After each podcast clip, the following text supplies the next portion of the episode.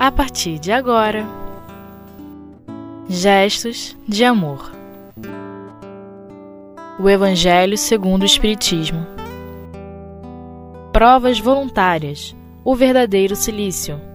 Com Roseli Sebastiana. Oh, companheiros, amigos, queridos que nos ouvem, estamos novamente aqui para falar do nosso Evangelho. É, lembrando bem-aventurados aflitos, que ainda estamos lá no capítulo 5, hoje no seu item 26, provas voluntárias, o verdadeiro silício. Silício, dor, angústia, é uma, uma capa, uma coisa assim ruim que se coloca, cheia de farpas, que machuca mesmo o corpo. E aí o verdadeiro silício, que o nosso Evangelho nos diz hoje, não é bem esse, esse que macera o corpo. E aí o nosso estudo de hoje, vamos estudar juntos, tá bom? Começa assim. Vós perguntais se é permitido diminuir o rigor das vossas provas. Esta questão faz lembrar uma outra, uma outro pedido nosso. É permitido aquele que se afoga procurar salvar-se? Naquele momento da angústia, o que, que a gente faz? Se deixa morrer? Busca salvação? Qual é o nosso primeiro ímpeto? Não é buscar a salvação? Não é pedir socorro? Aí, mais a seguinte, o nosso irmão fala assim: é um anjo guardião que está falando com a gente, tá, meus irmãos? Ele diz assim: aquele que se espetou num espinho deve tirá-lo? ou deve deixar que aquele espinho doe toda a vida, ferindo a carne? Aquele que está doente, chamar um médico? Então, ele vai explicando assim para a gente que as provas têm por finalidade exercitar a inteligência, tanto quanto a paciência e a resignação. É, não é que porque eu tenho que exercitar a paciência e a resignação, eu me deixe ferir por um espinho eu me machuco meu corpo com o objetivo de fazer com que o espírito possa se elevar. Nós não precisamos torturar mais é, o nosso corpo do que as provas que temos que passar.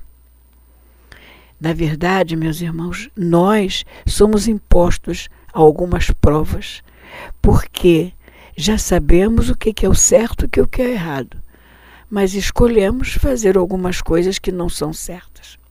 Então, em alguma encarnação, trans transgredimos a lei. Essa lei ela não pode ser desobedecida, porque Deus é maravilhoso, mas, mas ele não é mutável, ele não é imutável. Não, minto. Permita-me eu me desculpar é a emoção de falar de Deus, de falar de amor, de falar sobre as nossas provas, né? Né, meus irmãos? Estamos passando por momentos tão difíceis, momentos mesmo que somos desafiados das nossas provas. Então vamos consertar, tá bom? Deus é imutável. Então, ele não muda de acordo com o nosso sorriso, com o nosso agradinho, não, com os nossos presentinhos, com os nossos maceração do corpo. Deus não muda. Ele é imutável. Então, suas leis são imutáveis também. Por conta disso, nós que temos a livre escolha, temos consequência dessas escolhas. Então, se fizermos alguma coisa que desobedeceu a lei, nós vamos responder sobre isso. Mas nós não precisamos agravar as nossas dores, que para isso Deus também nos deu para esse auxílio a inteligência.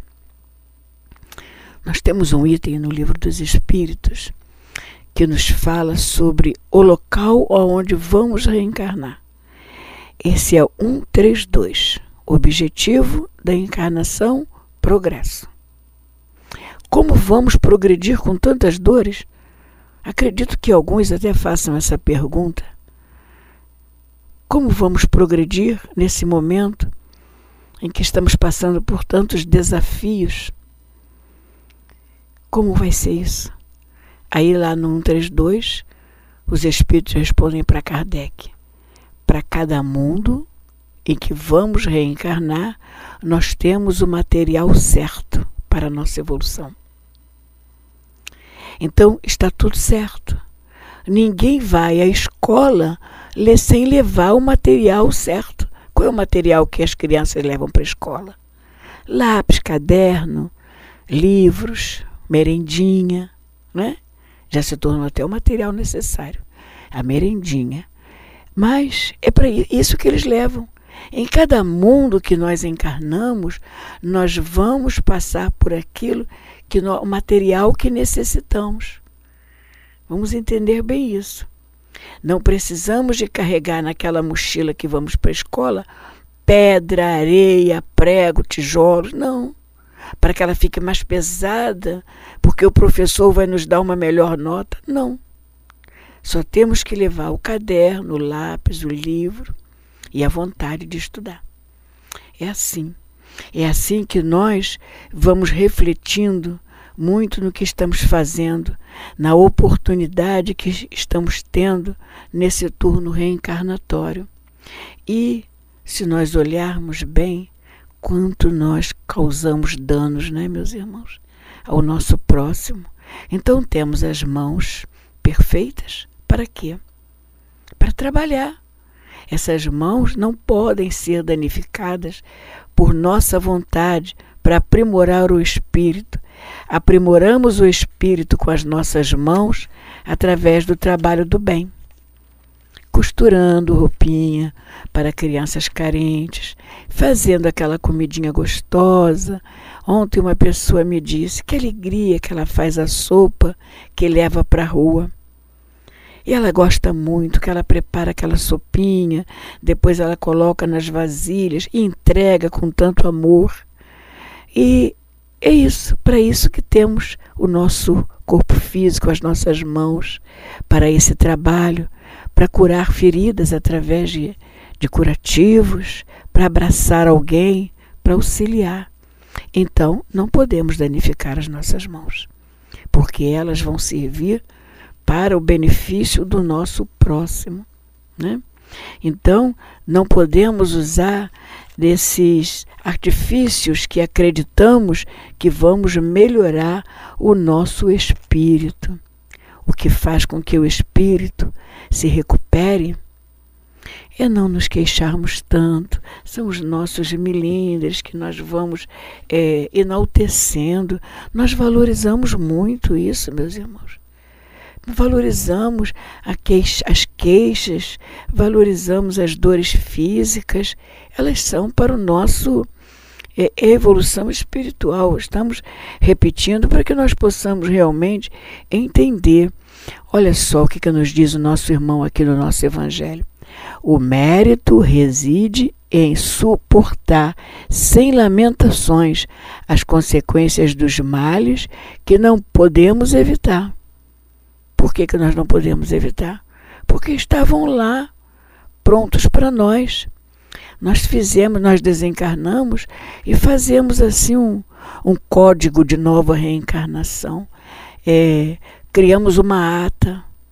Eu preciso disso, daquilo, tudo que eu preciso para a evolução. Então é isso que nós temos. E ele diz: o mérito reside em suportar sem lamentações as consequências dos males que não podemos evitar, em, per, per, em perseverar na luta, em não nos desesperar se não formos bem-sucedidos. E como não somos bem-sucedidos, ficamos na lamentação. Eu não posso, eu não consigo. Ai, e sofro, sofro, sofro. Porque, na verdade, queremos ser além daquilo que somos. Vamos ser só um pouquinho. Vamos oferecer só um pouquinho. Vamos oferecer um abraço se não tivermos outra coisa para oferecer àquele que sofre, àquele que tem ainda um, um, sofrimentos maiores do que os nossos para passar. É, essa questão naturalmente nos leva a uma outra. Uma vez que Jesus nos disse: Bem-aventurados os aflitos, há mérito em procurar as aflições, agravando suas provas com sofrimentos voluntários. Vamos entender o que Jesus disse, né?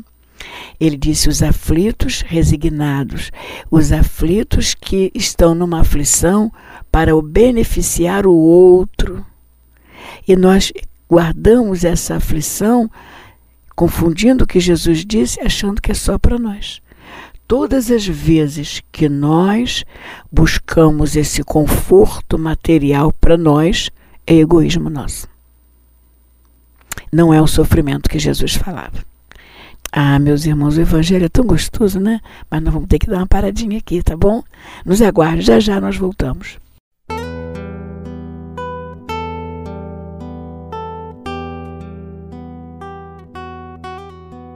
Gestos de amor. O Evangelho segundo o Espiritismo. Isso, voltamos, olha só, e não perdemos, não podemos perder mais um minuto, porque cada, cada item desse, desse capítulo é muito importante para nós. Bem-aventurados aflitos, nos disse Jesus.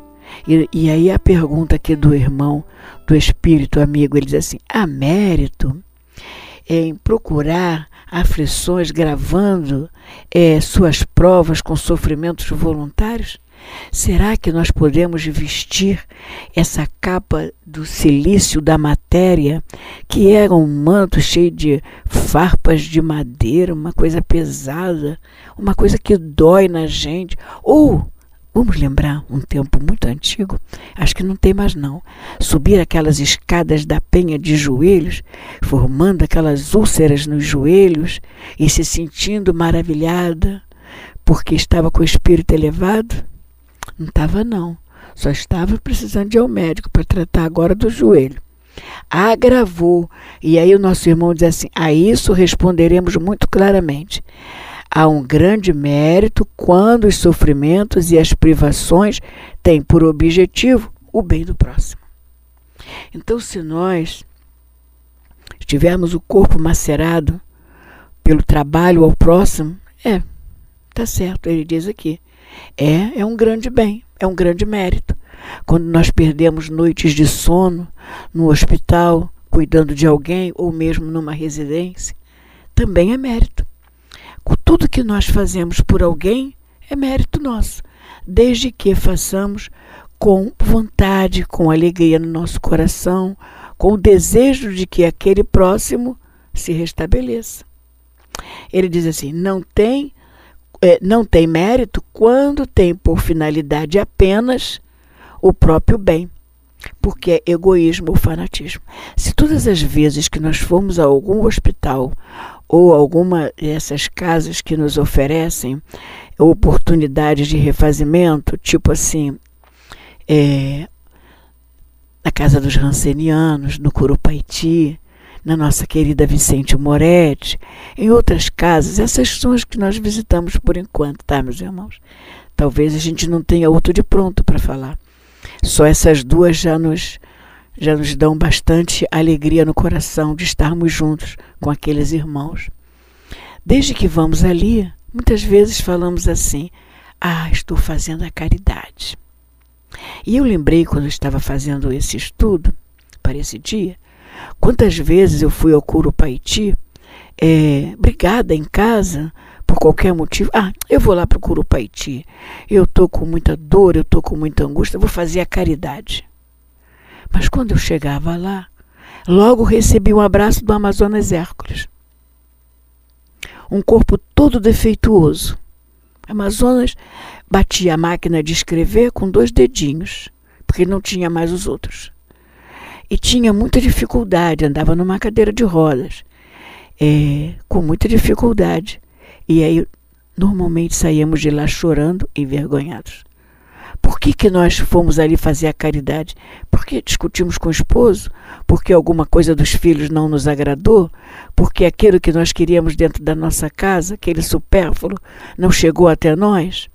Porque aquele bem material que eu queria não tive? Aí eu falei: ah, então eu vou fazer a caridade. Me envergonhava. Hoje, ao ler esse, essa passagem novamente, Estou com vergonha de lembrar disso. E o nosso querido Amazonas muitas vezes me acalentou, e, e, até uma vez eu lembrei agora, meus irmãos, eu disse: Ai, Amazonas, eu sou muito arrogante. e ele me abraçou com tanto carinho e disse: Só porque você disse isso, não é. É, eu, eu guardo essa lembrança dele. Vamos continuar aqui, meus irmãos. Senão o nosso tempo passa e a gente fica relembrando o quanto é bom, o quanto é bom nós sermos bons. Tem até tia Vilma até fez uma musiquinha. Fazer o bem é bom, quanta alegria me traz. Quem faz o bem é feliz, quem faz o bem vive em paz. Musiquinha da tia Vilma para evangelização. Aqui o nosso irmão ele vai repetindo assim para nós. Aqui há uma grande distinção a fazer. Para vós pessoalmente, contentai-vos com as provas que Deus vos envia, não aumenteis a sua carga. Nós aumentamos toda hora. Não é só porque vestimos a capa do silício, não é só porque subimos a escada da penha, quando falamos antes, é quando fazemos do supérfluo a nossa necessidade. É quando sofremos por aquilo que não temos condições e que não vai nos fazer falta nenhuma. Não vai nos fazer falta. E nós estamos aqui sofrendo porque não compramos aquilo que todo mundo tem e que eu não tenho. Ai, quanto sofrimento! Isso que está aí está agravando, sem necessidade, as nossas dores. O que nós precisamos para a evolução é de empenho no bem, não é de sangue, não é de violência, não é do supérfluo. Nós precisamos exercitar a inteligência que Deus nos deu. Veja bem, quanto mais os anos se passam, a nossa inteligência, a nossa inteligência se aprimora. A ciência está dando saltos. Aqueles medicamentos fazem um efeito hoje fantásticos no corpo da gente. No tempo lá da vovó, lá muitos anos atrás, porque se hoje eu sou bisa, a minha vovó já tem muitos anos, os filhinhos dela é, desencarnavam de dor de barriga, porque o médico não sabia o que, que era. Olha como nós podemos aproveitar a inteligência. A ciência hoje faz curas maravilhosas. Curamos doenças que nem sabíamos os nomes. Mas os desafios vão chegando até nós para que nós possamos evoluir de todas as maneiras, até na matéria, e intelectualizar a matéria. Vamos continuar aqui mais um pouquinho? Aceitai-as, ele diz, as, as, sem lamentações e com fé, é tudo o que vos pede.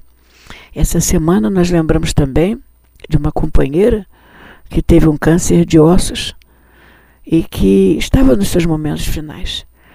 As últimas palavras dela no corpo físico foram: Jesus sofreu mais do que eu, porque eu já sou idosa. Os ossos estavam fraquinhos mesmo quando a doença chegou. Mas Jesus tinha 33 anos, tinha ossos fortes e foram quebrados naquela cruz. Então a dor dele foi muito maior do que a minha. A minha é um desgaste físico somente.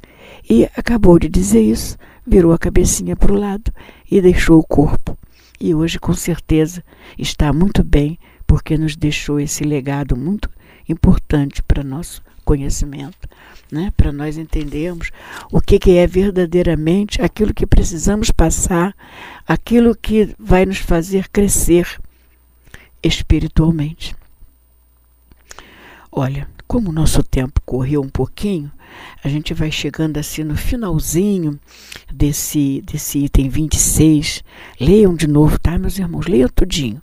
Leia todo o capítulo 5. Mas se não tiver tempo, leia pelo menos o item 26 todo.